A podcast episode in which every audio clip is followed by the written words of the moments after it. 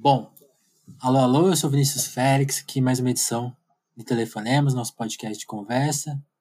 Sejam bem-vindos aí. Hoje, mais uma, um capítulo da nossa série sobre a Vice, essa série informal que já está com várias entrevistas. Eu já nem lembro todo mundo que a gente entrevistou. Hoje uma convidada muito especial, Marie de Klerk. Seja bem-vinda, Marie. Como que você está? Oiê, tudo bem? Obrigada pelo convite, Vinícius. Tô, tô, tô bem, tô feliz de estar conversando com você. Ah, que legal. E, Marie, se apresenta aí, você pode se apresentar, acho que o seu papel na Vice ou também o que você faz no geral, né? Antes e depois, né? Por onde você prefere? Tá. Como você prefere se apresentar? Eu vou começar, vou começar pelo básico, né? Meu nome é Marie de Klerk, eu sou nascida e criada em São Paulo, especificamente em Santo Amaro, e eu sou bacharel em Direito, é, mas nunca não tenho OAB, nunca advoguei, nunca fiz nada relacionado com isso. e eu trabalhei seis anos na Vice, é, foi meu primeiro trabalho como jornalista, foi minha escola, minha faculdade de jornalismo, tudo. E hoje em dia eu sou repórter do Tab Wall, uma editoria do, uhum. do UOL, que a gente faz reportagem especial, a gente cobre bastante coisa sobre comportamento, internet, sexualidade. E é, é isso. Entendi. Explica, explica aí, você tem, eu tava lendo, acho que no seu site, né? Você falou, você se formou, como você falou, né? Você não tem. Você é bacharel, né? Você não pode tirar ninguém da cadeia, né? Essa frase que você, que você usou.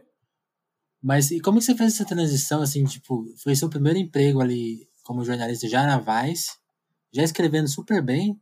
Como que você fez essa transição do, direito? Se você nunca tinha almejado ser jornalista, nada disso, como que foi? Olha, escrever muito bem, assim, não. É, foi, foi, foi um grande processo para conseguir escrever bem.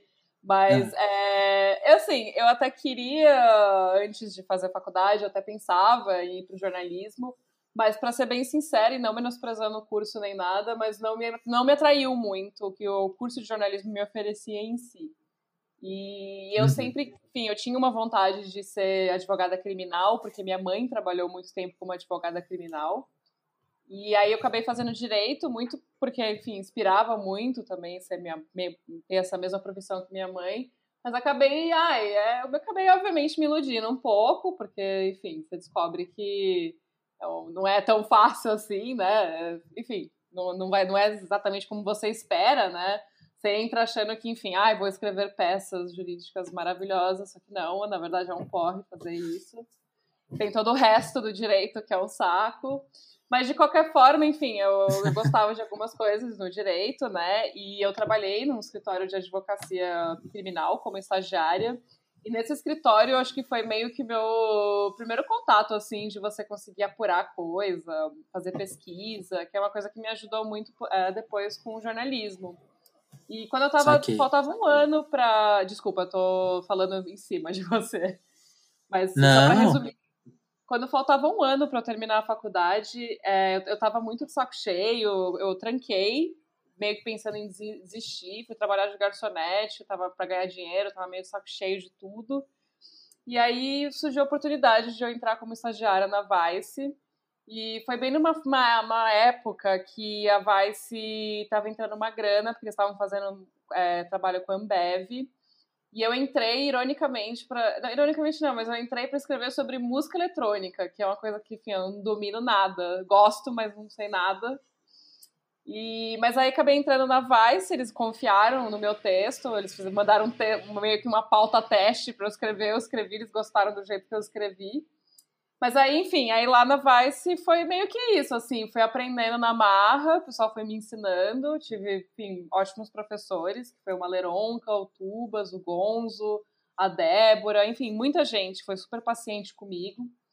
E foi indo, assim, eu fiquei, acho que eu vou, vou falar que eu fiquei, assim, no mínimo uns dois anos cagando de medo que eu ia ser demitida a qualquer momento, porque eu ficava achando que, enfim, não era muito boa, mas acabou que eu gostei dessa coisa de jornalismo, acho que é meio que a coisa que eu gosto de fazer, e foi. Eu, enfim, o resto é história, basicamente. É, e, e, é engraçado, você fala, falou que ficou com, morrendo de medo de ser demitida, você foi uma das que mais sobre, uma das sobreviventes, né? Ficou, ficou quase até o final, né? Pois é, eu não, eu não apaguei a luz, né? que nem o Maleronca e tal. Mas, e a, e a Débora, né? A Débora acabou voltando depois, enfim, né? É, a Débora conta isso no, na edição dela. Mas é, é, acabei ficando muito tempo porque, sei lá, era isso. Eu, eu me sentia muito confortável, assim, de trabalhar na Vice. Eu acho que era, foi um, realmente um trabalho muito legal, assim, de ter. Foi uma faculdade mais, na, foi nada ortodoxa, essa faculdade de jornalismo que eu fiz na Vice, mas foi bem legal. Sim. Aí você falou da, da questão da sua mãe ser uma inspiração, mas esse também me, que para te levar para o direito.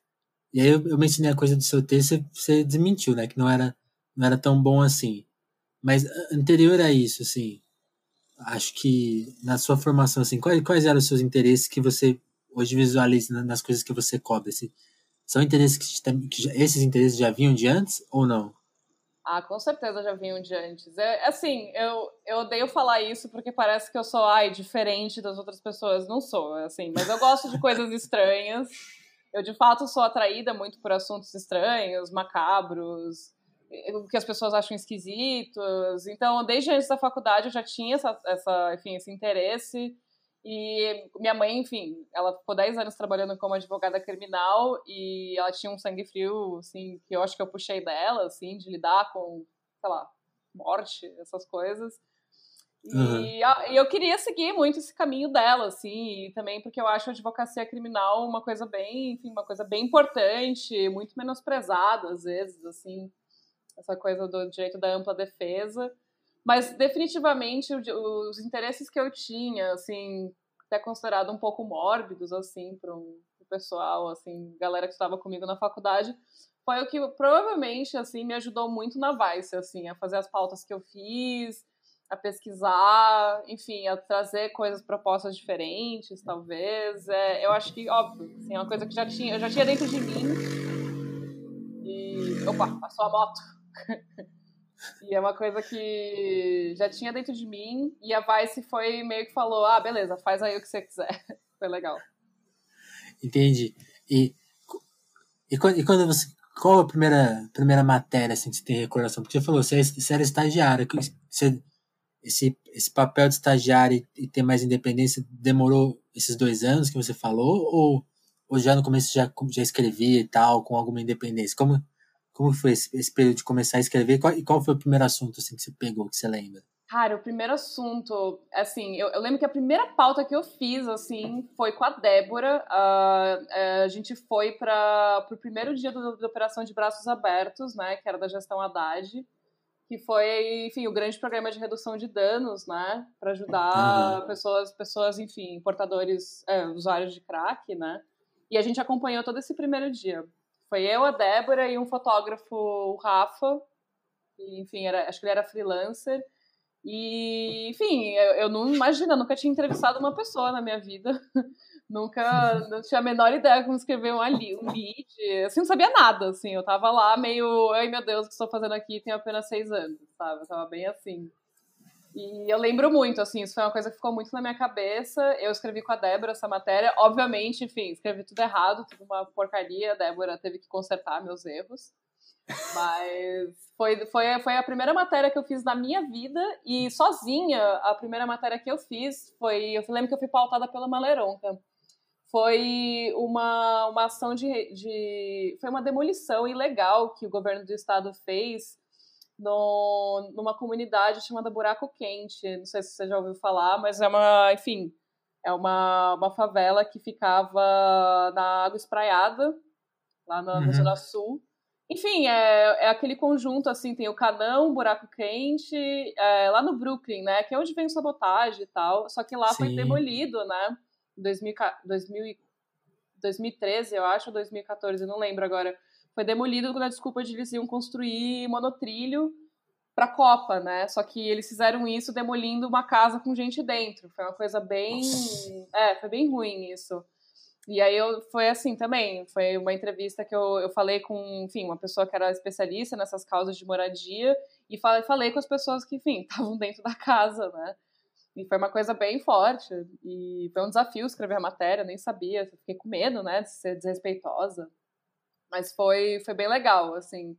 É, não segui muito, assim, nessas pautas mais de moradia, desse, desse tipo, mas é algo que, enfim, eu tenho um interesse, obviamente, e fiz como, assim, fiz com muita cautela, né, de não desrespeitar ninguém ali. Foi isso, foi essas duas pautas. E esse processo de independência que eu tive na Vai, sempre teve, na verdade, mas eu acho que é meio que tem que estar comprometido também a fazer uma boa coisa, fazer uma boa matéria, né? Acho que as pessoas elas ficam meio que nessa coisa que, ah, chegar na Vice, você fala que você vai tomar um ácido e vai dar um cu e vai fazer uma matéria. As pessoas acham que é meio isso, né? Achavam, pelo menos. E não, né? Tipo, no mínimo, minimamente tinha que ter alguma coisa, alguma informação, alguma coisa interessante para você dar, né? Então, pelo menos era, era isso, assim, você era liberado para você escrever o que você queria, mas tinha que ter minimamente um interesse jornalístico ali, né? Senão é, senão é blog, né? Acho que é meio isso. Sim. É, é, é engraçado essa visão da, da, que as pessoas têm da Vice, porque talvez eu esteja entrevistando muito mal as pessoas, mas até agora não tivemos um relato de, de droga, de loucura, de nada. Só, só trabalho e passar calor no, no escritório. Sim, então estamos era... desmistificando a Vice. É, acho que tinha muitas das coisas. Ai, nossa, as pessoas da Vice, elas cheiram cocaína no expediente, fumam maconha. E na real, enfim, a gente era bem normal, era um trampo normal. A gente ficava, que nem você falou, a gente passava calor na redação, que o ar-condicionado quebrava sempre que fazia calor.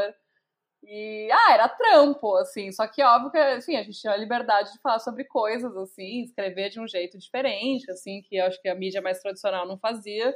Mas pelo amor de Deus, assim, não, não tinha, não, não tinha cocaína na mesa da Vice nem maconha. A gente era, inclusive, bem, bem caretinha, assim, no, no, horário de trabalho. Engraçado, é engraçado, é engraçado essas, essas distorções, né, que as pessoas têm. E aí você falou de duas vezes que você foi pautado, assim, que, e que vez, que, e qual foi o primeiro assunto que você, tipo, se pautou, assim, você falou, não, esse, esse eu preciso fazer, assim, essa, essa vontade, assim, de a, a pegar um assunto para si, assim. Teve alguma matéria específica um conjunto assim de matérias? Ah, eu tô pensando aqui, eu preciso. É que foi, foram tantas, assim, depois. Mas eu acho que, assim, teve uma que foi engraçada, assim, que foi sobre mutilação genital.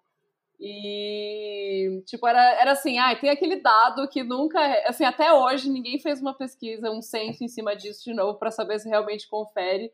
Mas tem um dado super clássico da Sociedade Brasileira de Urologia que fala que todo ano, tipo, cerca de mil homens, tipo, tem o pinto amputado. Uhum. É, dentre, dentre, tipo, vários problemas, né? Tipo, ai, sei lá, acidente, amputação por, sei lá, tipo, serra, essas coisas. Tem uma questão que, tipo, é, o, o homem perde o pinto porque ele não lava o pinto. E aí, como ele não lava o pinto, isso gera, tipo, umas úlceras e leva ao câncer e tem, eles têm que amputar. E aí eu fiz uma pauta sobre isso. E, é, assim, tipo, eu acho que. Ai, sei lá, eu fui reler esses dias. Eu não sei porque eu fui reler, acho que alguém tinha falado alguma coisa, eu fui olhar. Eu, assim, eu odeio o jeito que eu escrevi, eu jamais escreveria desse jeito hoje em dia. Mas acho que foi uma, realmente a primeira pauta, assim, que eu abracei e falei: não, legal, eu, eu quero escrever sobre isso, porque, enfim, é um assunto doido, engraçado e que dá para explorar. E foi isso, assim. Saquei. Agora, você voltou a falar do texto, assim. E eu elogiei seu texto porque eu acho que realmente é, é muito bom, até. O que, que, você, que, você tem a dizer disso, assim, dessa, dessa briga de jornalista com texto? Porque é engraçado isso, né? Tem jornalista que, que sabe apurar bem, escreve mal, tem jornalista que escreve bem e apura mal. Como que é equilibrar bem as duas funções? Assim? Quando você se sente já confortável com o seu texto, você, é uma preocupação sua, não é uma preocupação sua? Como, como que você lida com essa questão? Com, Cara, com esse elogio agora, assim, atualmente. Cara, eu vou falar para você que até hoje eu tenho muito problema para gostar do meu texto. Assim, realmente é um desafio para mim, não é tão fácil.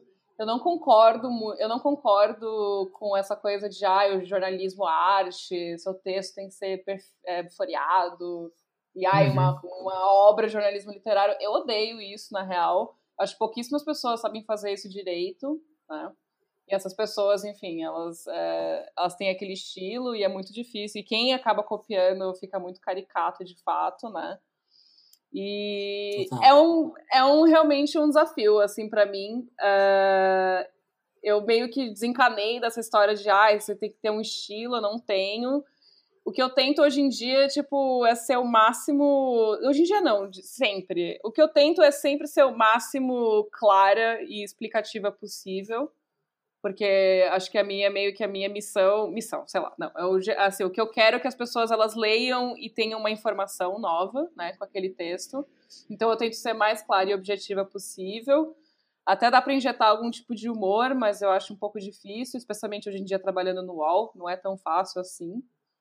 E eu acho que realmente a apuração é, isso. Eu acho que talvez eu, é, o que eu, hoje em dia eu estou tentando prezar um pouco mais pela apuração, né? Mas esse equilíbrio é muito difícil. Eu, eu assim, se eu soubesse a, se eu soubesse a receita, eu juro que eu estaria aqui falando feliz e contente, mas eu não sei. Eu sofro com todos os textos que eu tenho que entregar. Notinha ou texto com cinco fontes, seis fontes, é foda. Entendi. Agora, outro traço, acho que, acho que assim, do seu trabalho, eu tenho identificado algumas coisas que, sei lá, de, meio, de, meio a primeira mão, assim, né? Tipo, olhando aqui no, no, no seu. Quando entra lá no seu, na sua página de contribuição da Vice, assim, você vai para 2016 e tem, sei lá, personagens já como a Sarah Winter, assim, no, no radar, né? Até a coisa dos fóruns de extrema-direita, assim.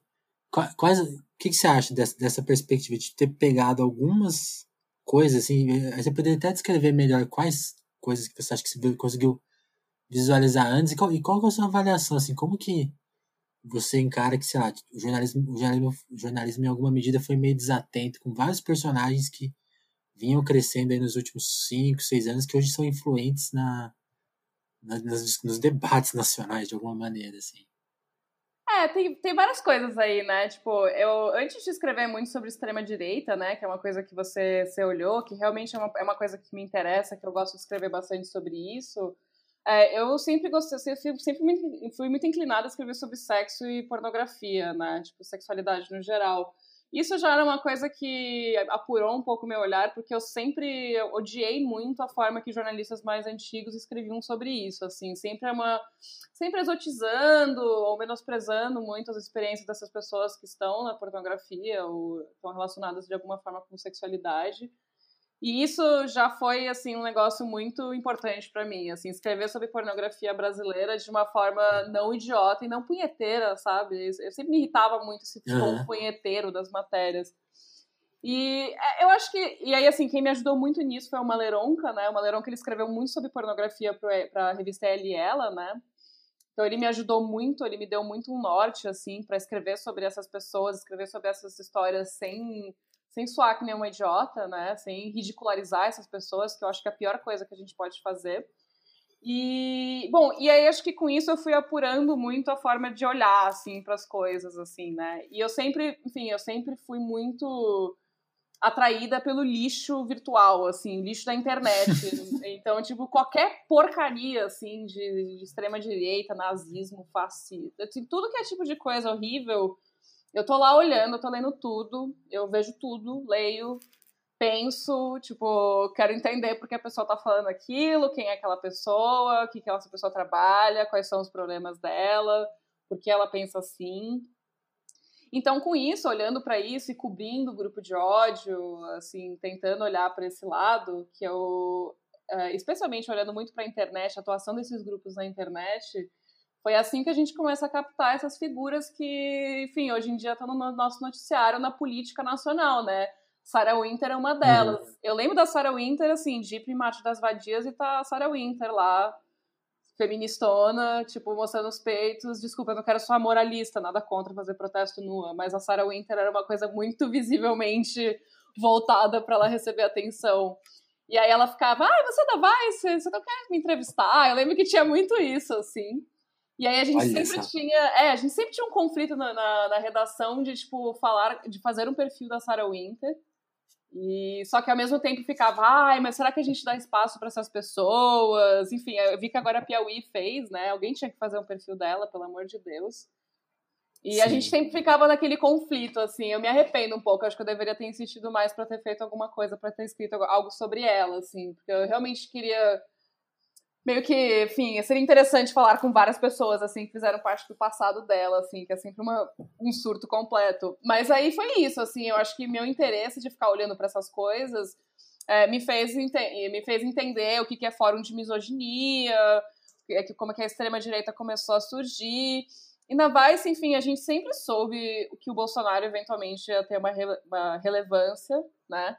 Quando ele começou, quando ele se candidatou Sim. a presidente, enfim, a Débora até falou, né, no, na edição dela, que ela fez uma pauta assim, Bolsonaro não era meio que, era o tio doido da, da Câmara dos Deputados, né? E ela fez uma pauta da, daquele vídeo de perseguição dos professores, que é horrível, né? Mas é, quando ele se candidatou, a gente. É, foi muito doido, assim, a gente sabia assim, que ia rolar, assim, que ele ia ser presidente.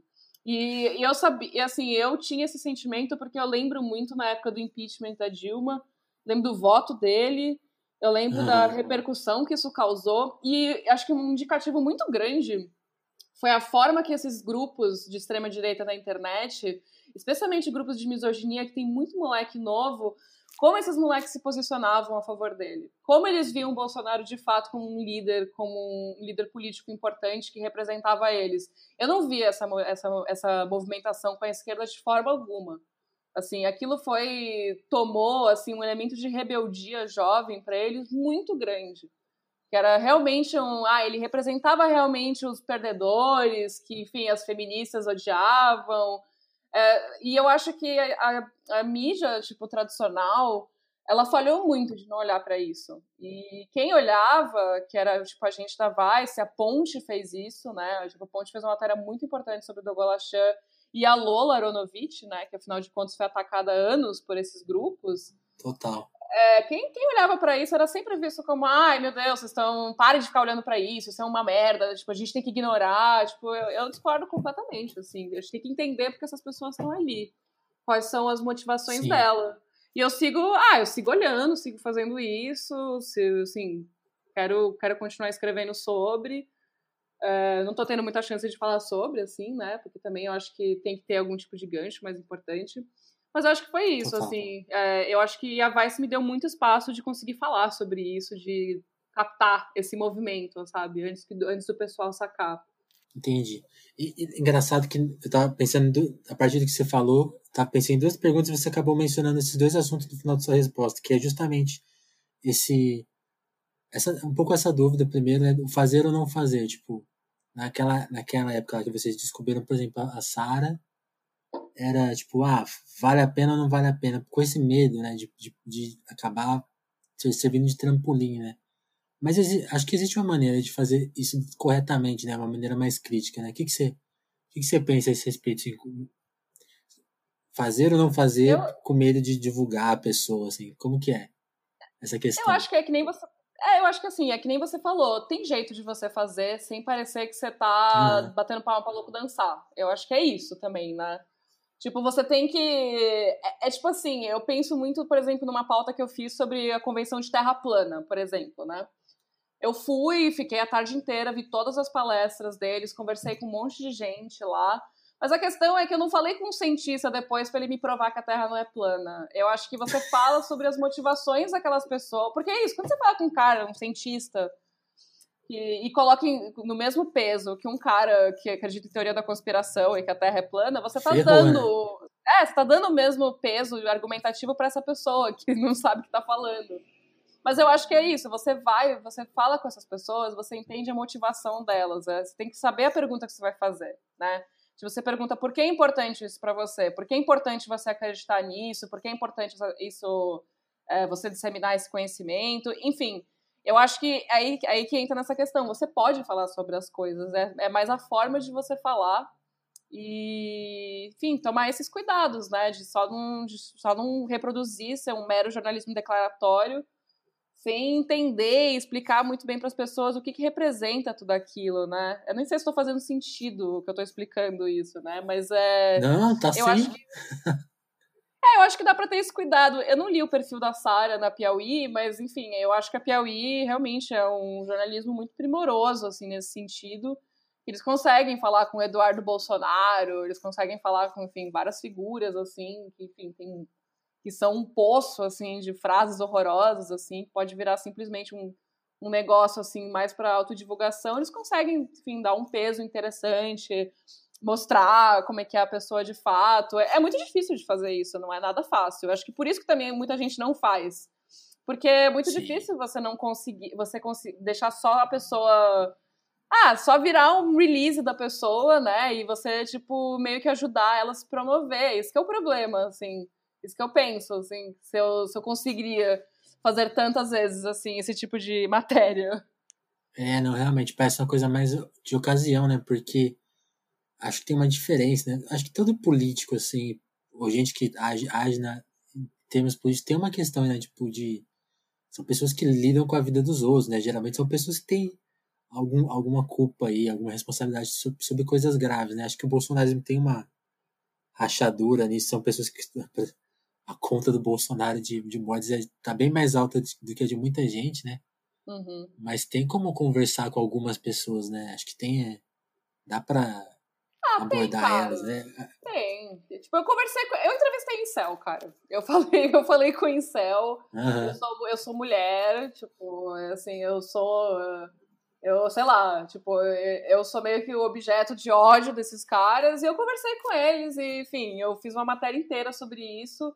E não ficou só os caras falando merda, porque eu não coloquei os caras falando bosta, tipo, ai, mulher é um lixo, eu odeio mulher. Você fala quais são, o que, que, quem são essas pessoas? Por que esses caras estão com ódio? Por que esses caras estão pensando em apoiar o Bolsonaro? O que, que o Bolsonaro representa para eles dessa frustração que eles têm com relacionamentos, né? Aí você vai ver um monte de cara que sofreu racismo. É um monte de cara que, tipo, é pobre, tá ligado? E, enfim, sofreu uhum. porque não tem grana. É foda, cara. Tipo, é, assim, não tô falando que tem que sentir dó dos caras, que tem carro entender porque eles são assim. Não, eu acho uma merda. Acho uma merda que esses caras eles estão ali e que eles o conforto deles está naquele ódio todo por mulher que não faz sentido nenhum. Mas também, enfim, é, é, interessante você entender as motivações dessas pessoas e saber como que o movimento cooptou eles de, de uma forma, dessa forma, né? De apresentar esse mundo preto branco. E dá para fazer isso com o bolsonarismo também. Dá para você conversar com essas pessoas. Eu acho que é, é meio que você tentar não chegar menosprezando elas completamente, né? Assim que eu vi. Isso que é importante, eu acho, do, do jornalista, né? Ele tem que ouvir. Não só pensar no, nas próprias convicções dele, né? Assim, enfim, ele pode até Sim. formar as convicções pessoais dele, né? Mas tentar não transparecer isso na reportagem. É tipo, mostrar quem é aquela pessoa e por que aquilo tá acontecendo, né? Sim. É, essa dos incels é muito boa mesmo, porque e, e é, é, é, bom você falar desse lado, quando você fala desse lado, assim, porque é engraçado, né? Essa questão da frustração e de como, sei lá, o consumo, desejo, né? Por um padrão de vida inalcançável. Tudo. São debates que são super. que deveriam ter atenção de, de mais aspectos políticos, né? Tem, e a extrema-direita soube observar essas frustrações, né? Nossa, total. É, é, e não só observar, mas. Tipo, Agir, né? É, agir, né? Porque acho que a grande tática assim, da extrema-direita é a simplificação do inimigo, né? Então, tipo, ele fala, ah, o inimigo é a mulher feminista, o inimigo é o comunista, o inimigo é o gay, é a travesti, enfim, né? Tipo, tentou, o inimigo ele tá nessas pequenas coisas, essas figuras, assim, onde o mal vem daquilo. Então é muito fácil, né? Você conseguir acreditar naquilo e, e culpar uma pessoa, um terceiro pelos seus fracassos ou pelo que está acontecendo com você, sem entender quais são as questões sociais que está passando ali, que está fazendo você estar tá naquele lugar, né? E aí eu acho que também tem muita uma coisa assim que eu muito incel, é, muito incel. Tipo, eu li muito cara falando nessas comunidades de incel e os próprios caras que eu entrevistei falando assim, cara, tipo, quando eu falo pra, pra, esquerda, esquerda que eu não concordo com, sei lá, algum conceito deles, ou sei lá, não gosto do Lula, ou não gosto de sei lá quem. Ah, os caras já são hostis comigo, já me manda pra puta que pariu. Aí, sei lá, tipo, vai se fuder também esses caras. Eu acho que tem uma falta, assim, de. Tem uma falta de empatia, assim, uma falta de consideração de muita gente, assim, especialmente no ambiente universitário. Eu acho que tá mudando isso. E também eu acredito que ainda tem chances do, do ambiente universitário estar tá menos formada por gente burguesa, que nem eu, assim, tipo, branca de classe média. Eu acho que isso tá, pelo menos, assim, tá tentando se nivelar, né, com pessoas que não são necessariamente de classe média. Mas as, muitas dessas pessoas elas não encontraram nenhum conforto, assim, tipo, em grupos, sabe, que teoricamente poderiam poderiam abraçar e falar, pô, acolher, então, né? cara, é. é, acolher, exatamente. Tipo, falar, pô, cara, então, você, você tá, você é fudido assim, porque tem essa questão aqui no país e tal. Não, cara, as pessoas querem um modelo de perfeição política, né? E isso é super perigoso. E a extrema-direita não tem nenhum problema com isso. A direita, na verdade, não tem nenhum problema com isso. Às vezes eles ficam se matando, fica brigando conservador com liberal e tal.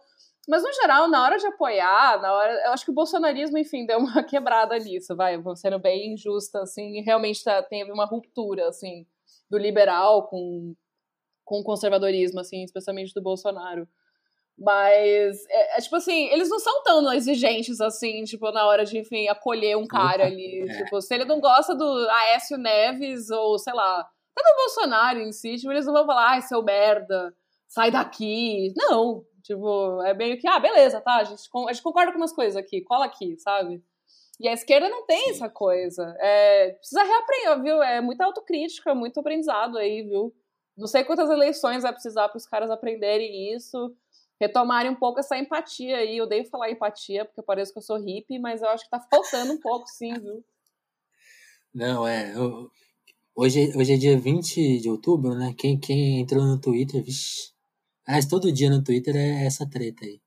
Ah, eu odeio o Twitter, mas é isso. Tipo, no, eu tô no Twitter, eu, eu fico oito horas por dia no Twitter, trabalhando e olhando para aquela porcaria, e é meio isso, né? É o, é o craque do, do, do, jornalista, basicamente. Nossa, demais. Ô Marie, você falou da, das motivações que. desse entendimento, né? Visitar os incels e entender um pouco esse funcionamento além, além das caricaturas. Você mencionou o terraplanismo, eu queria que você contasse um pouco. Você enxergou lá também essas, essas questões? Quais, quais são as, essas motivações? Assim, é, tem, também tem a ver com essa questão social ou são outras, assim? Da, queria que você contasse isso, porque eu, eu, eu não, não lembro da matéria e não, eu queria um pouco queria essa resposta registrada aqui no podcast. Qual é o terraplanismo, assim, na sua visão? Cara, tem de tudo. Vou te falar, é, nessas comunidades, assim, o que, o que eu aprendi é que tem vários tipos de motivações, assim, que levam aquelas pessoas para lá, né?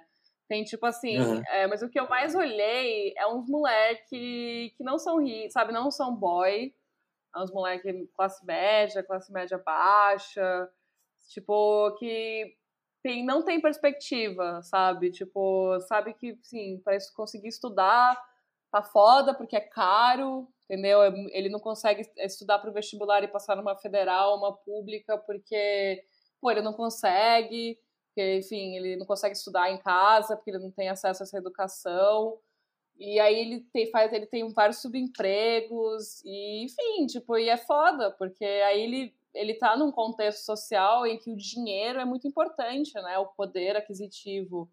Então, tipo, ele vê os caras, assim, do bairro dele, ou, tipo, perto da vida dele, há uns caras que, tipo, enfim, ai, às vezes, tipo, comete algum tipo de crime ou algo do tipo e tem dinheiro por causa disso e eles conseguem ficar com meninas porque eles têm esse poder aquisitivo ali e eles não conseguem. Isso é uma questão, assim, né? Tipo, enfim, eu acho que isso é uma questão que faz eles pensarem, porra, mas eu sou trabalhador, eu trabalho pra caralho, 12 horas por dia no mercado, num telemarketing, me fodo. E, porra, sei lá, nenhuma mina fala comigo, eu sou um merda. É foda, cara. É um problema sério, assim, do que tá, tá acontecendo com a juventude, assim. Não tem, eles não têm perspectiva. Tem, tipo, mais de 12 milhões de pessoas desempregadas no país, né, cara? É difícil você ter uma perspectiva do que pode acontecer na sua vida. E aí, bom, tem isso. Tem muito cara que. E aí tem muito cara que tipo, enfim, que não é bonito. Enfim, que é gordo, ou tem, é muito fora do padrão de beleza, né? Porque assim como, enfim, mulher sofre muito com padrão de beleza, né? Com essas coisas que a gente tem que atingir, mas o homem também sofre. Eu acho que, enfim, é errado a gente falar que não existe essa pressão também para homem. E esses caras ficam muito obcecados com essa questão, assim, tipo, ah, eu sou feio, eu nunca vou conseguir ficar com uma mina.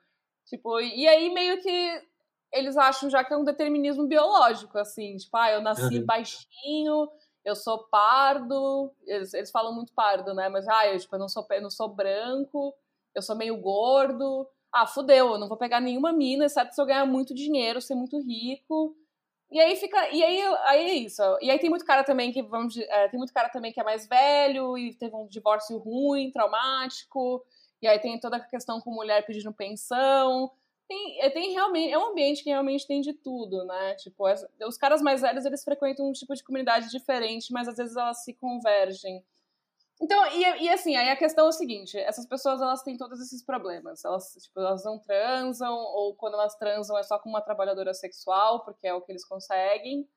E aí, uhum. tipo, eles vão para uma comunidade que tem uma narrativa pronta para você, que é, tipo, mulher é má por natureza, mulher só se interessa por homem que é uma nota acima da dela, né? Que eles falam, ah, tipo, se uma mulher é 6,5, ela sempre quer ficar com um cara que é 8, né? Eles adoram falar isso, né?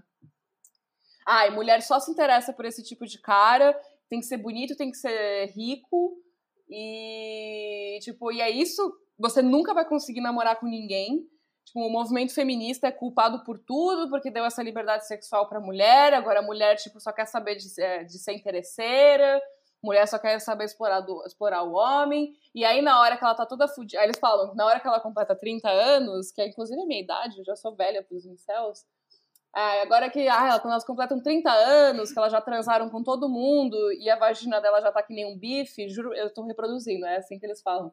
Ah, e aí ela vai Sim, achar. Tem aspas, um... é. É, aí ah, ela vai achar um beta, né? Porque tem o macho alfa e o macho beta. E o beta é tipo eles. Ah, ela vai achar um beta trabalhador, que nem a gente, para casar, pra gente criar os filhos que ela teve com outro cara. E é isso que é a nossa vida. É, então, assim, você vai para um lugar que não existe. Assim, é tudo. É tudo. Não existe uma zona. Não, é, não existe zona cinza, assim. É só. Essa é a sua vida. Esse é o seu destino. E aí cabe a você, beta, renegar as mulheres, entender, tomar a red pill, entender a verdade. E aí os caras com o dia inteiro falando, assim, nessas comunidades, é o dia inteiro o quê? Os caras xingando mina na internet, tipo, mandando, mostrando foto de mina e falando, ah, olha essa vagabunda aqui, ah, ha, ha, eu odeio ela. E aí falando que como eles gostariam muito de estar transando com uma mina, namorando com uma mina, reclamando muito de trabalho, tipo, ou a falta de trabalho. E aí você, fica aquela coisa, tipo, ruim, fica se retroalimentando, né? É um tipo de automutilação virtual, assim, muito bizarro, porque eu acho que faz mal para todo mundo aquele ambiente. É muito bizarro. Eu não sei se eu tô sendo muito clara como é que é esse tipo de ambiente, mas eu acho que dá para entender um pouco, assim, as motivações desses caras, porque eles estão ali, sabe? É meio, é meio doido, assim. Eu sinto um pouco de empatia. Eu sei que eu não deveria, mas eu sinto. Não, total. Não, eu acho, voltando assim, de novo, é, é, é, parece fundamental entender essas questões, porque elas, eu acho que, sim, a, a gente está tá falando talvez, ah, será que um dia a esquerda ou, vão, vai conseguir visualizar algumas coisas, sei lá, enxergar a realidade, né? A discussão na internet mesmo, né? E é engraçado, passa muito à margem disso, né? Toda todo debate passa um pouco à margem das questões, tipo, ah, por que isso realmente acontece? Né? Por que, que as pessoas realmente pensam assim, né? Nunca, quase nunca entra em questão, né? É, não entra, e eu lembro que quando eu fiz essa matéria dos incels, tipo, veio gente e falou, ai, que bosta essa matéria. Ela, tipo, ela, ela tá tentando humanizar os caras. Eu falei, tipo, eu tô tentando mesmo humanizar os caras, desculpa. Tipo, é muito fácil a gente chamar os caras de monstro falar que eles são, ai, o lixo, enfim, basicamente falar que tem que matar os caras. E aí, mas é isso, eles continuam se multiplicando. Assim, essas comunidades que eu, eu participo de milhões de comunidades dessas, que tem mais de 3 mil pessoas. Tipo, é um monte de moleque, sem perspectiva.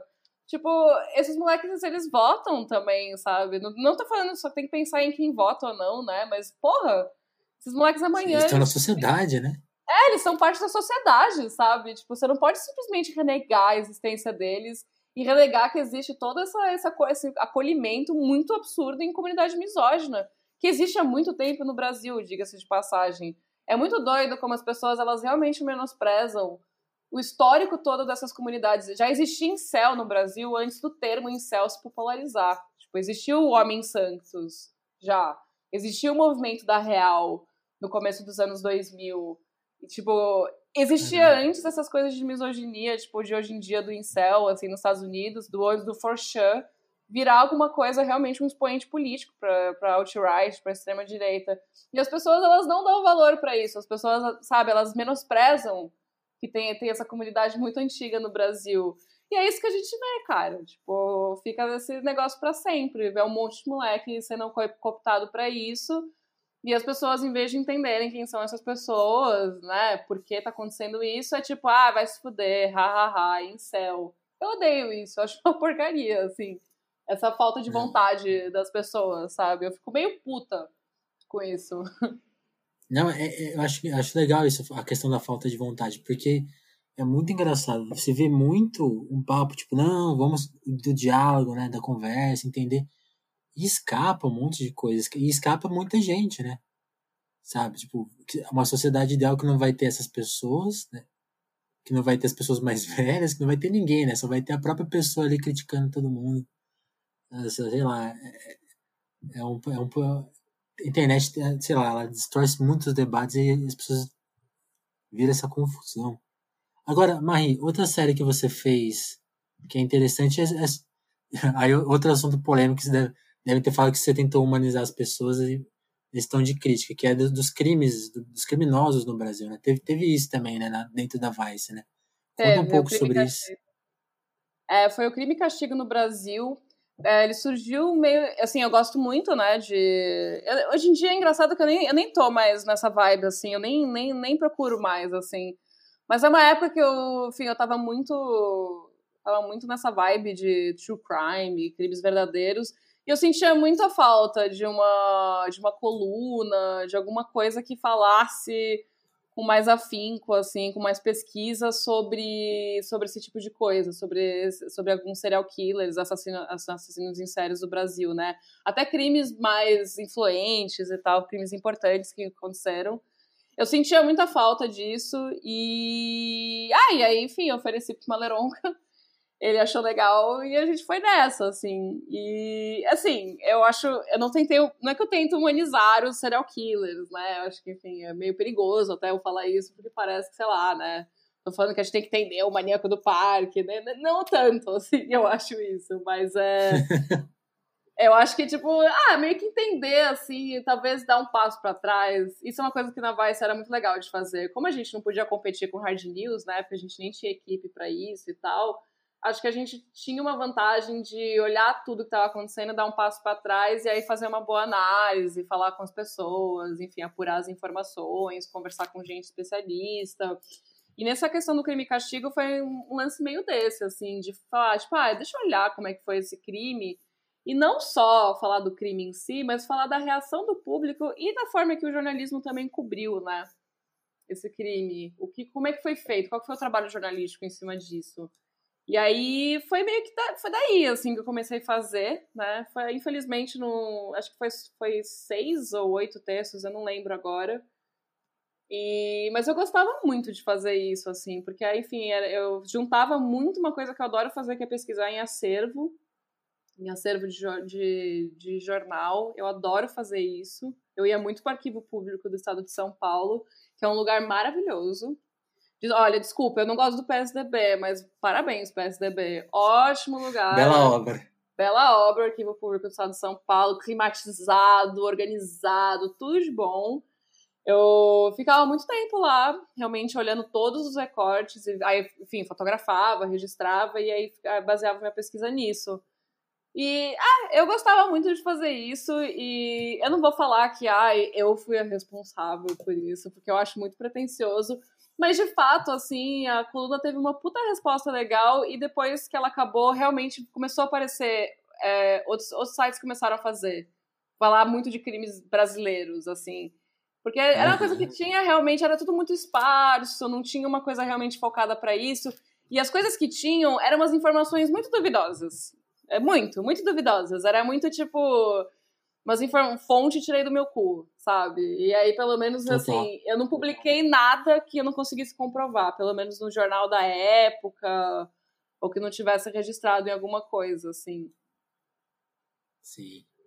Não, é, realmente, agora você estava fazendo antes de virar modinha, né? Agora tem podcast, tem um monte de série, né? O, o True Crime chegou no Brasil, né? Pois é, né? Eu acho que também, assim, eu também, ai, eu não inventei nada disso aqui no Brasil, pelo amor de Deus. Eu peguei realmente uma onda que eu vi que tava chegando. E uhum. eu, sim, eu realmente sentia falta disso, porque é uma coisa que me interessa muito. E antes dessa coluna eu já tinha escrito sobre serial killer. Eu, já, eu tinha escrito em 2014, teve um, foi um ano que, por exemplo, três assassinos em séries no Brasil foram registrados. E eu lembro que eu escrevi uma matéria sobre isso, eu entrevistei um, eu entrevistei um médico, um psiquiatra forense, que eu me arrependo um pouco de ter entrevistado ele, que é um senhorzinho, o Guido Palomba, que ele fala muita merda, sério, é muito, é muito retrógrado, assim, a forma que ele trata essas coisas. Mas eu entrevistei ele e foi ok, assim, não, não, foi, não foi absurdo as coisas que ele falou. Mas é, eu lembro que eu escrevi sobre isso, eu escrevi também sobre uma outra matéria sobre o monstro da Alba, que foi, sério, foi a matéria mais doida que eu fiz, porque o, a, esse monstro da, monstro da Alba, enfim, é um cara que ele morava na favela da Alba e ele matava uhum. muita gente que era viciada em droga, que ia buscar droga lá na favela. E aí, tipo, quando ele foi preso, é, tinha uma. A, a namorada de uma das vítimas ela sabia que a, que a namorada estava enterrada lá. E a polícia não quis escavar a casa do cara. Ela foi com a mãe da namorada. Elas começaram a cavar a casa do cara até achar a ossada da namorada. Sério. Essa história é absurda. E eu entrevistei, eu entrevistei Nossa. a. Não, foi absurdo. Foi completamente absurdo essa história. Eu lembro que saiu no Fantástico e eu cheguei depois, assim, para falar com ela. Ela topou, ela não queria falar muito, mas eu acabei convencendo, porque eu disse que é uma história muito importante e tal. E aí eu entrevistei ela, foi, foi uma pauta bem doida. E foi isso, assim. Aí eu lembrei muito dessas pautas que eu fiz e falei, ah, beleza, vou, vou, vou fazer essa coluna aqui. Foi uns anos depois. E eu curti muito. Foi muito legal ter feito ela. Legal. Mas e, e, a, sua, e a sua parte de escritora de ficção? O que, que você conta? Ah, acho que vergonha de falar dessa parte. Vamos voltar a falar sobre misoginia, que é melhor? Não, mentira. É... Pegar um assunto mais leve, né? É, é... Ah, então, eu escrevo ficção desde. Ai, que ridículo falar isso, mas eu escrevo ficção desde que eu, enfim, desde que eu comecei a aprender a escrever, eu escrever historinha e tal. Então sempre foi uma coisa muito presente, assim, na minha vida, escrever, tentar escrever ficção. E ah, eu continuo fazendo, continuo escrevendo. Eu tô fazendo um curso agora de escrita literária para meio que dar uma soltada em algumas coisas. Eu tenho um projeto de romance que eu quero fazer, mas eu não prometo nada, não vou falar nada sobre ele, não, não sei se vou conseguir fazer. Eu sou muito procrastinadora, eu não e tem uma coisa também que eu odeio tudo que eu escrevo e aí, enfim, é meio difícil lidar um pouco com isso, sendo que sua profissão é escrever. Mas, é, enfim, eu acho Faz que. Parte. É, mas eu acho que ficção. Obviamente, ficção é muito diferente de você escrever uma reportagem, né? Tipo, tem, enfim, diferenças muito extremas quando você tá fazendo isso. E até, tipo. Mas é, acho que é interessante na hora que eu escrevo ficção, porque é um momento que eu posso. Ah, eu posso destravar um pouco, assim. Às vezes eu me sinto muito travada escrevendo uma reportagem. Eu sinto que, enfim, eu tô, eu tô meio, meio careta escrevendo isso, tá meio estranho. E aí, na ficção, acho que eu consigo, enfim, ter mais imaginação, e isso me ajuda depois, na hora de escrever uma reportagem. Não sei nem se faz sentido falar isso, mas de fato, assim, é uma, realmente uma coisa importante, assim, na minha vida. Sim, sim. É, porque o, o texto do jornalista tem, você falou, né, tem, tem os limites, né? Por mais que o assunto seja interessante, ou às vezes a entrevista que você colheu seja interessante, não tem como, tem muito como atravessar o fato, né? Tipo, é, é o que é, né? É, exatamente. E também é que nem, e também é isso que eu te falei também. Eu eu tenho um pouquinho de pavor assim do jornalismo literário. Eu tento não, tem, sabe, eu não gosto muito assim dessa dessa coisa porque eu acho que tem que ser muito pica grossa para conseguir fazer, né? E é, isso é um pouco uma coisa que me, me inibe um pouco de seguir, né? Sim, Mas sim. enfim. Nessa área, por exemplo, quem, quem, quem você respeita? Assim? Tem, tem algum nome para diferenciar quem é quem aí? Cara, jornalismo literário, tem, por exemplo. Tem vários, assim, mas é tipo, assim, gringo, por exemplo, eu gosto muito. Ai, que clichê falar isso, mas eu adoro o Gaetalese. Eu sei que ele caiu no hoax lá do Stalker, do, do cara que ficava olhando as pessoas transando no motel. Ele caiu por essa mentira aí, coitado, mas o cara tem, tipo, sei lá, 120 anos e depois no final, sabe, no, a última reportagem dele, ele meio que se fudeu, assim, ok. Mas eu gosto do jeito que ele escreve, eu acho legal. Ele foi muito importante na hora de escrever sobre sexo para mim porque ele documentou muito legal a revolução sexual dos Estados Unidos. Aqui do Brasil, cara, eu curto muito Lira Neto. que escreveu a biografia do Getúlio. É, eu sabia que ele é historiador, uhum. né? Mas, ok, vai, vamos fingir que ele faz jornalismo literário. Mas ele escreveu a biografia da Maísa, que eu gosto muito também. Eu gosto muito do Mário Magalhães. Eu acho ele bem foda, o Mário Magalhães, que escreveu a biografia do Marighella. É, ele é jornalista. Ele, eu acho ele realmente um cara foda. E tem, tem uma jornalista que eu gosto pra caramba, que ela ganhou, ela ganhou até um prêmio ESSO. Ela é do Alagoas, ou Maceió. Ela chama, peraí, Fabiana Moraes, eu acho. Ela escreveu. Ah, não conheço ela. Não, eu vou até olhar aqui. É, é, Fabiana Moraes, ela é até colunista do UOL. E ela me segue no Twitter, eu sou, sério, eu fico muito. eu fico muito com vergonha de postar sobre cu o dia inteiro e, tá, e ela me segue. Mas assim, ela é uma jornalista muito boa. E eu, assim, eu, eu falei que ela é da Lagoas, mas eu posso estar super errada, tá? Desculpa quem tá ouvindo se eu, se eu errei de onde ela vem. Mas é, ela escreveu uma matéria muito, muito foda sobre uma mulher transexual e todo o processo de transição dela, de gênero. E é uma matéria muito sensível, muito legal. Ela ganhou um prêmio até. E é, é isso, assim, eu acho ela muito boa, assim, é um primor, assim, de texto. Quem me apresentou foi a Carla Castellotti, que era uma, inclusive, foi minha editora na Vice, assim. Ela que me apresentou, eu não conhecia e eu gosto muito, assim, do texto dela. Eu acho, hoje em dia ela, enfim, ela é colunista, é outra vibe, assim, as coisas que ela escreve, mas ainda tem, assim, você vê no texto, tem uma herança boa, assim, do, do bom texto dela, assim. Eu gosto bastante. Legal, legal. Mas na, na, na sua área de ficção, acho que sim, o que, o que eu li, que eu gosto muito, é o conto do que você dá uma o ponto de vista da lá de de vida é vida louca parte 1, né? Você dá o ponto de vista é. daqueles caras que chegaram para cobrar cobrar o Brown. Eu gosto muito desse conto e e gosto muito de uma coisa que o Amaury falou aqui, não no episódio que ele falou sobre a Vice, mas sobre o Mano Brown, que é uma teoria sua, né? Dele ser o, o Machado, o, o Machado de Assis.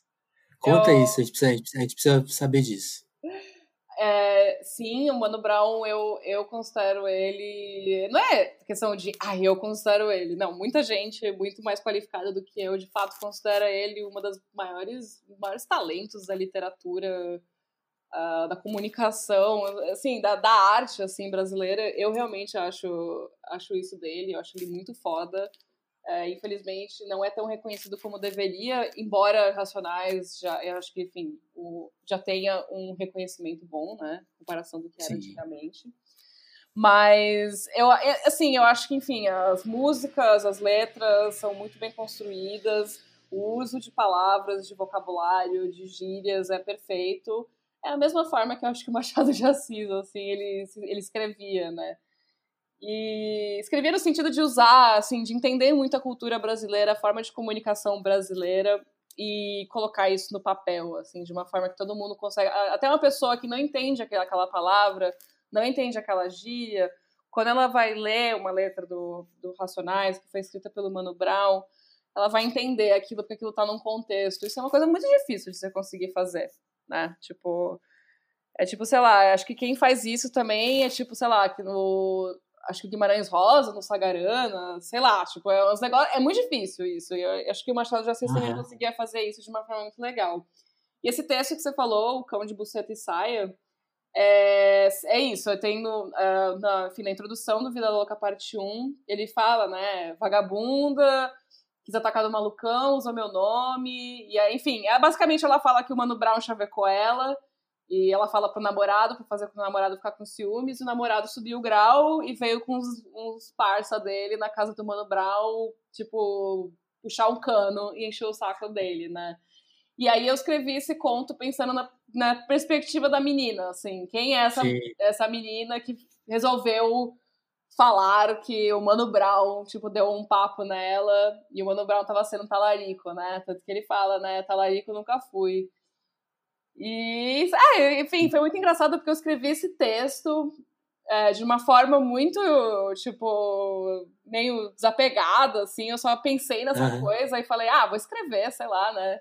E muita gente falou que gostou, cara. Eu fiquei muito feliz. Eu lembro que o Nego Galo, do Costa Costa, que, enfim, é um é um dos homens que eu mais admiro, assim, como rapper, ele é maravilhoso.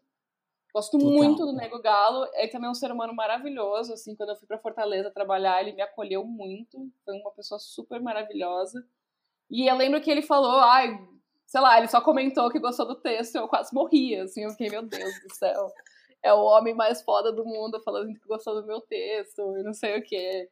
E, mas é doido que eu nunca mais, assim, tentei fazer nada desse tipo, assim, de, de falar, usar, fazer algum tipo de ficção baseada no Racionais, assim. E essa daí foi a única vez, e eu não sei se vai vir essa luz, essa ideia, grande ideia de novo, assim, de fazer isso. Ah, é, não, é difícil mesmo, porque você pegou, acho que a, a, a talvez a brecha, a brecha que tava lá, assim, né? E é uma brecha perfeita, assim, a o encaixe, assim, é difícil não acreditar que, que, que não é uma fanfic, né? Parece que faz parte. Acho que isso que é muito bom. Parece que faz parte, que ele tava, tinha que ser escrito. É isso. Tá no, é, tá no cânone, né, da, da história lá. É. Cara, é, foi muito legal isso, assim, foi muito legal mesmo. Conseguir escrever aquilo e ter pessoas falando que gostou muito. Tanto é que, tipo, no, no Medium que eu postei, tem até umas ilustrações do Dimas, né, que, enfim, perdi o contato com ele, muito, nunca mais falei com ele. Enfim, ele é um puta artista, um puta ilustrador, e ele leu, ele adorou. E eu perguntei para ele se ele podia ilustrar, porque eu queria fosse uma coisa bonita, assim, ele topou, ele fez, tipo, sabe, não cobrou nada, só fez pelo puro, puro amor à arte. E foi muito legal isso, assim, foi, eu tenho muito carinho, assim, por esse texto, porque eu era muito, tinha muita vergonha de postar minha ficção, de falar para as pessoas que eu escrevia ficção. E eu acho que esse texto foi realmente um, ah, um negócio tipo, ah, você consegue escrever, você pode fazer isso, se você quiser. Sim, né? sim. Eu mudei muito meu estilo, assim, eu comecei a ler outros escritores que acho que me influenciaram muito, assim, então batendo de um jeito muito diferente para mim. Mas é realmente esse texto assim tem um lugar muito especial no meu coração. Demais. Tem uma coisa que você falou, agora você tá no UOL e talvez o, a margem, né, de, sei lá, de poder fazer algumas coisas que caberiam na Vice, não existe, né? Eu tava, acho que lendo a sua entrevista com o Gaspar Noé, que é tipo assim, o título consegue pegar um meme, sei lá, do Clodovil, sabe? Todas essas, essas misturas que dava para fazer mais, de pegar um, numa matéria sobre cinema, usar uma referência da internet que tá lá, jogado num meme que talvez o cara, a pessoa que vai ler nem conhece, e faz, às vezes fazer uma piada no título, ou mesmo no texto. Como que você tá, agora trabalhando no UOL, você, você até falou que talvez sentiu um pouco de falta, é isso mesmo, mas como que você como que é trabalhar agora num lugar mais não sei se dá para dizer careta assim, como que você lida com isso? E como Olha, que é um pouco a sua rotina no UOL? Também aí falando já de outro assunto que é escrever também num lugar que dá para escrever mais lentamente, mas acho que tem outras cobranças, como que é? Olha, é, assim, uma coisa que é fato, assim, é, é possível uh, fazer as mesmas pautas que eu tinha na Vice, dá para fazer no UOL. É tudo uma questão de como ah. você vai vender a pauta. é meio isso, assim. tipo, assim, eu, eu fiz algumas pautas, sei lá, falei de uberização da pornografia, por exemplo, falei de constelação familiar no judiciário, falei de uma performance, uma, uma, uma artista que quer doar o corpo dela para necrofilia, por exemplo. Dá para você fazer no UOL, mas a questão é que você tem que conhecer o público que você tem, né? Na Vice, assim, a gente tinha uma certa liberdade com o texto, porque a gente sabia mais ou menos quem lia nossos textos, né? Que são, enfim, uma galera mais jovem, que, enfim, é muito ligada com a internet, enfim, entende mais meme, que também tem os interesses mais direcionados, que vai fazer ela clicar numa matéria sobre o Gaspar Noé, por exemplo, né? Então, assim, é, é, você, você tem uma certa liberdade de você escrever o texto e colocar algumas referências e saber que é, talvez o seu leitor ele vai olhar, ele vai entender de alguma forma. No UOL, eu acho que é uma questão um pouco de você alinhar seu texto pensando mais que você mais pessoas vão ler e nem sempre essas pessoas elas são obrigadas a entender os assuntos que você sabe, né? Então aí vem muito dessa questão que eu sempre prezei muito assim no jornalismo é que você tem que ser clara e objetiva no que você está falando, né? Então, mesmo que você está falando sobre cu, ou você está falando sobre extrema-direita, ou sobre pornografia, que seja, eu acho que é importante sempre você explicar para as pessoas, é, assim, fazer a pessoa entender o que você está falando ali, qual é o rolê dali, né? Então é a questão de você alinhar um pouco a forma que você vai colocar a informação ali, né? Ser um pouco mais clara, você está falando de uma referência, você tem que explicar essa referência. Mas é evidente que não dá para você zoar no texto. Tipo, na Vice tinha uma liberdade um pouco maior de você dar uma zoadinha no texto, né? Tipo. Isso que é mais engraçado também, que acho que as pessoas, elas. Tinha muito jornalista, assim, que chegava para mim, ai, você trabalha na Vice, você escreve palavrão no texto. Eu ficava, gente, sério, supera, tipo, é só um palavrão.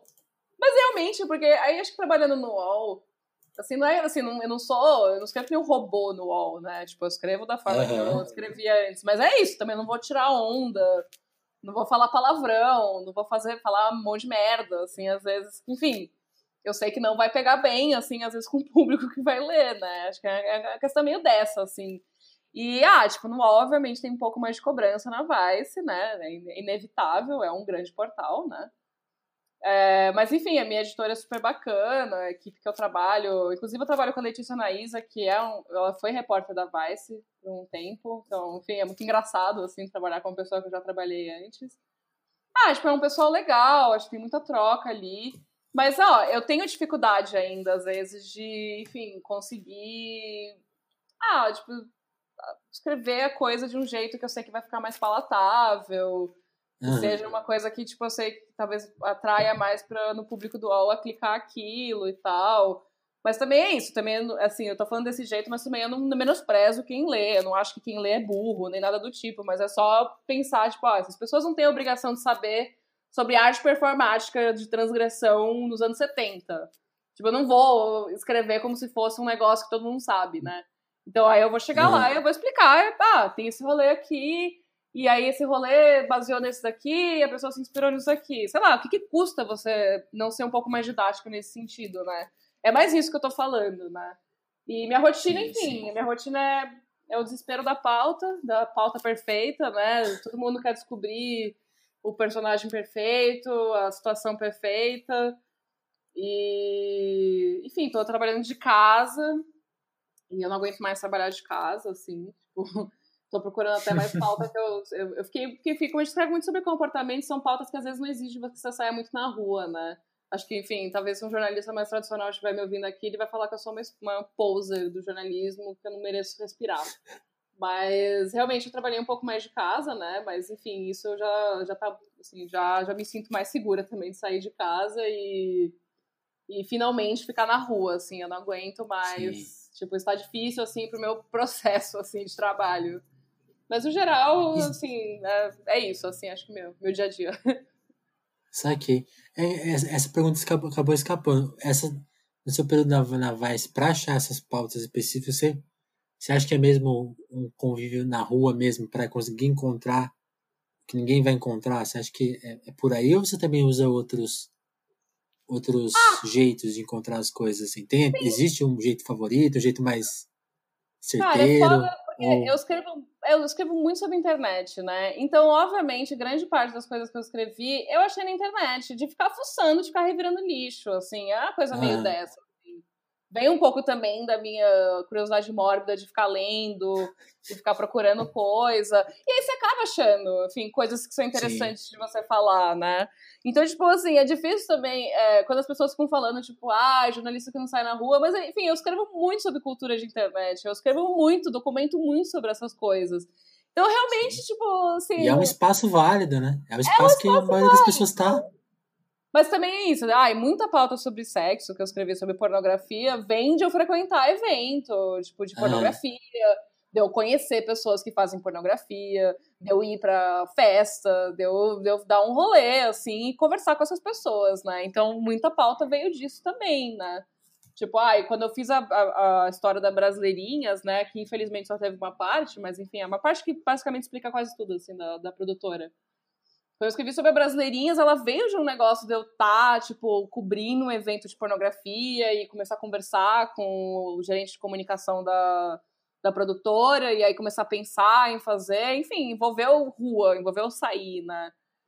Eu acho que cada um tem seu processo, assim, tipo, ah, eu vi muito jornalista, assim, nessa pandemia, meio que xingando, assim, ah, o jornalista que não sai pra rua é um merda, é um bosta, Só que, sei lá, eu fico pensando, tá, mas, tipo, eu, eu sei lá, eu falo muito sobre comportamentos de internet. O que, que você quer que eu faça? Tipo, bata na casa das é. pessoas e fique pedindo pra ver. É, é difícil também isso, né? Tipo, assim, é, óbvio que se eu fosse uma jornalista de cidades ou policial, se eu ficasse na minha na, na redação o tempo inteiro, não saísse na, na rua para ver buraco na rua ou falar com um policial, aí é foda também, né? Tipo, aí também eu concordo. Mas eu acho que também no campo que eu cubro, assim, é, enfim, é um pouco menos rua, né? Mas eu acho importante sair. também, assim, não, não acho também que, ai, não, tem que ficar trancado em casa sem ver ninguém. Não, tem que, pelo amor de Deus, tem que também ver o que tá acontecendo lá fora também, né? Não, também não tô defendendo também que o jornalista seja um ermitão. Sim, sim.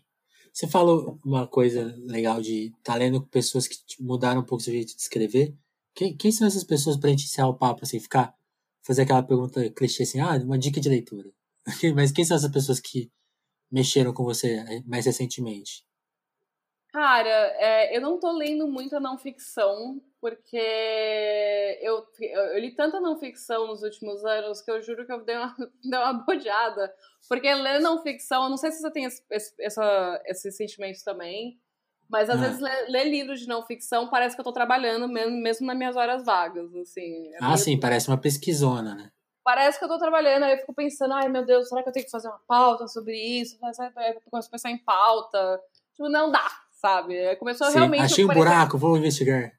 É, exatamente. Tipo, ai, sei lá, esse assunto aqui que ele citou e ninguém falou sobre. Será que eu posso fazer uma pauta sobre isso? Tipo, não, pelo amor de Deus, chega. E, enfim, de qualquer forma, é, eu, eu li muita, não, é, muita ficção, desde, eu tô lendo muita não, não, é, ficção desde o ano passado, e eu acho que o, o cara que realmente tá, assim, sendo a grande coisa para mim é o J.G. Ballard, J.G. Ballard, se for falar, tipo, de um jeito mais, mais americanizado. Ele é um escritor inglês, ele morreu acho que em 2006, eu não lembro agora. Esse cara, enfim, ele é um dos precursores, assim, é um cara que inspirou muito o movimento cyberpunk. Ele não é o cara que criou, mas ele é um cara que inspirou muito, porque ele escreve uhum. muitos livros que falam muito da relação do homem, do sexo e a tecnologia. Tipo, ele até tem uma frase que ele fala, tipo, ah, sexo e tecnologia é o futuro. E todos os livros, todos não, né? Mas muitos dos livros dele, eu tô lendo meu quinto livro dele. É, os livros dele sempre têm algum elemento de tecnologia com comportamento humano, sexual. Então, o Crash, por exemplo, é sobre pessoas que têm fetiche em acidente de carro.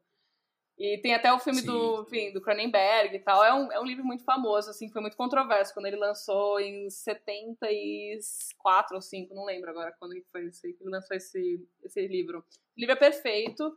Tem o High Rise também dele, que é a história de um, enfim, tipo, de um complexo, é tipo o Copan do, da, de Londres, e a galera, tipo, começa a ter meio que uma, uma disputa de classes ali absurda entre a galera dos últimos andares e quem tá nos, nos andares mais, tipo, mais baixos.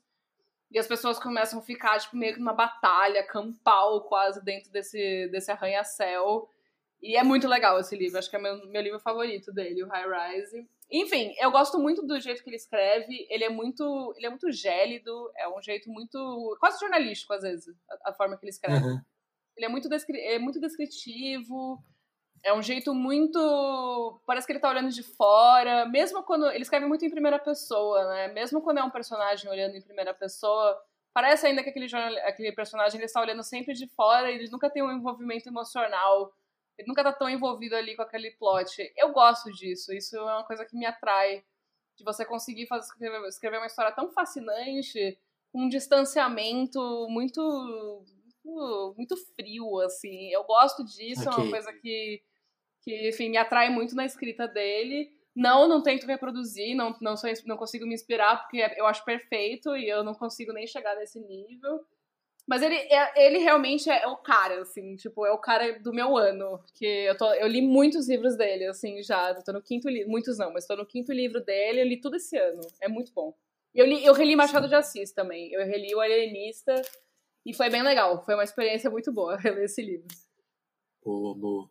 Mas eu, falei que era a última pergunta, mas eu me enganei, porque tinha mais uma que eu deixei passar e eu quero refazer. Porque você falou, né, da sua investigação sobre coisas de extrema-direita, fóruns, tal, tal, tal. Acho que a gente nem tocou na parte dos ataques pessoais que você sofreu, nem sei se vale a pena tocar nesse assunto. Eu queria focar talvez em uma coisa mais interessante para que você queira falar, né? Que é como que como que tá esses ambientes hoje?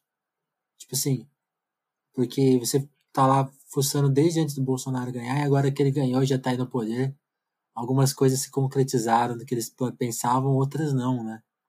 Mudou alguma coisa nesse ambiente?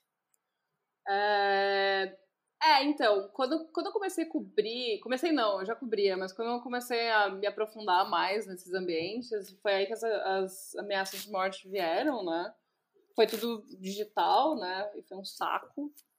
E, enfim, foi aquela, aquela via crucis bosta de você ir pra delegacia e o cara olhar pra sua cara e ficar ah. foda-se, sei lá, tipo, era muito. Era um exercício de frustração, assim, muito intenso com justiça brasileira, já é um problema, assim.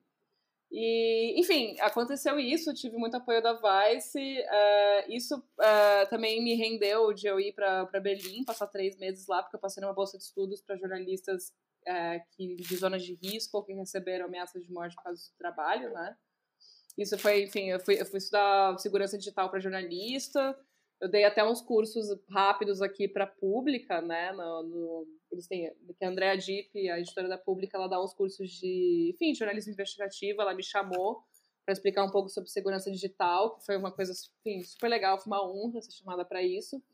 E, enfim, Mas... de qualquer forma, mesmo, de, mesmo por causa dessas ameaças, que não foram nada perto de, enfim, do que a Lola sofreu, por exemplo, eu continuei, né, falando sobre isso, e eu acho que isso, que aconteceu comigo, foi uma grande preparação para o que estava por, por vir, né, depois da eleição do Bolsonaro, porque o modus operandi desses grupos, né, que é a intimidação constante, é o doxing, né? O doxing, enfim, é procurar, é você divulgar informações pessoais da pessoa, né? Isso é uma coisa que fizeram comigo também.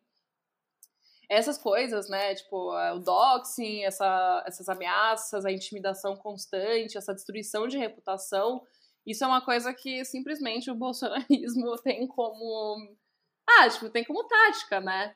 ver o que, que eles fizeram com a Patrícia Campos Melo, né? Tipo, o que eles fazem o tempo inteiro com qualquer jornalista que faz uma matéria que não agrada, né? Uhum. Então foi uma preparação, assim. E eu, assim, para falar bem a verdade, o grupo em si que, que me ameaçou, né? Que é o Dogolachan, pelo menos os membros remanescentes, né? Do Dogolachan, porque, enfim, o líder, afinal de contas, ele foi preso. É, tipo, esse grupo tá meio assim, essa que é a parte boa, assim, da, tipo, dessas loucuras, assim, desses grupos.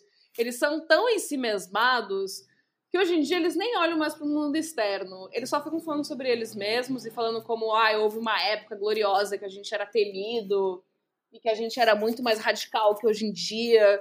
E eles só ficam nisso, naquele negócio o tempo inteiro, falando, ai meu Deus, como era bom antigamente, que a gente era mais preconceituoso e mais racista e mais homofóbico e mais, mais misógino.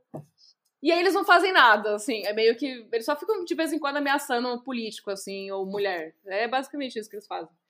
E nem é, nem tem tanto peso, assim, que era antigamente, né? Se, se alguém ouvir isso daí, que, enfim, é desses grupos, provavelmente vai me mandar um e-mail me chamando de vagabunda, sei lá, mas é. Oi, prazer. Mas, é, de qualquer forma, assim, o que, o que acontece hoje em dia é que esses grupos é, tipo, é uns ataques mais Tipo, é uns raids, assim, de post, assim. Tipo, ah, eles mandam um link. Ah, olha o que essa feminista tá falando. Vamos lá tirar onda. É meio isso, assim, hoje em dia, né? Mas é, eu acho que o potencial ofensivo, assim, desses grupos, é, assim, continua sendo ruim. Eu, eu olho, assim, tenho, tenho, eu tenho no mínimo uns... Ao todo, eu devo ter umas 50 comunidades, assim, que eu olho tanto no Facebook, no Telegram, no, em sites independentes, eu tenho tudo documentado e eu olho todos esses grupos, assim. Uh, hoje em dia, tipo, ainda é ruim, ainda tem esse, obviamente, o discurso de ódio presente ali, mas são umas coisas bem mais internas, assim, deles, e é, dificilmente eles vão para fora, assim, tirando o ódio casual, assim, tipo, que eles expressam nas redes sociais.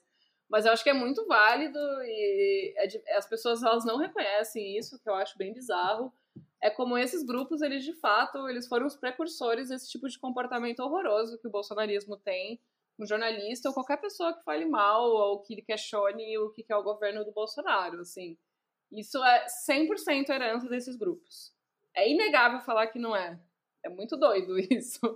Sim, sim. Que coisa.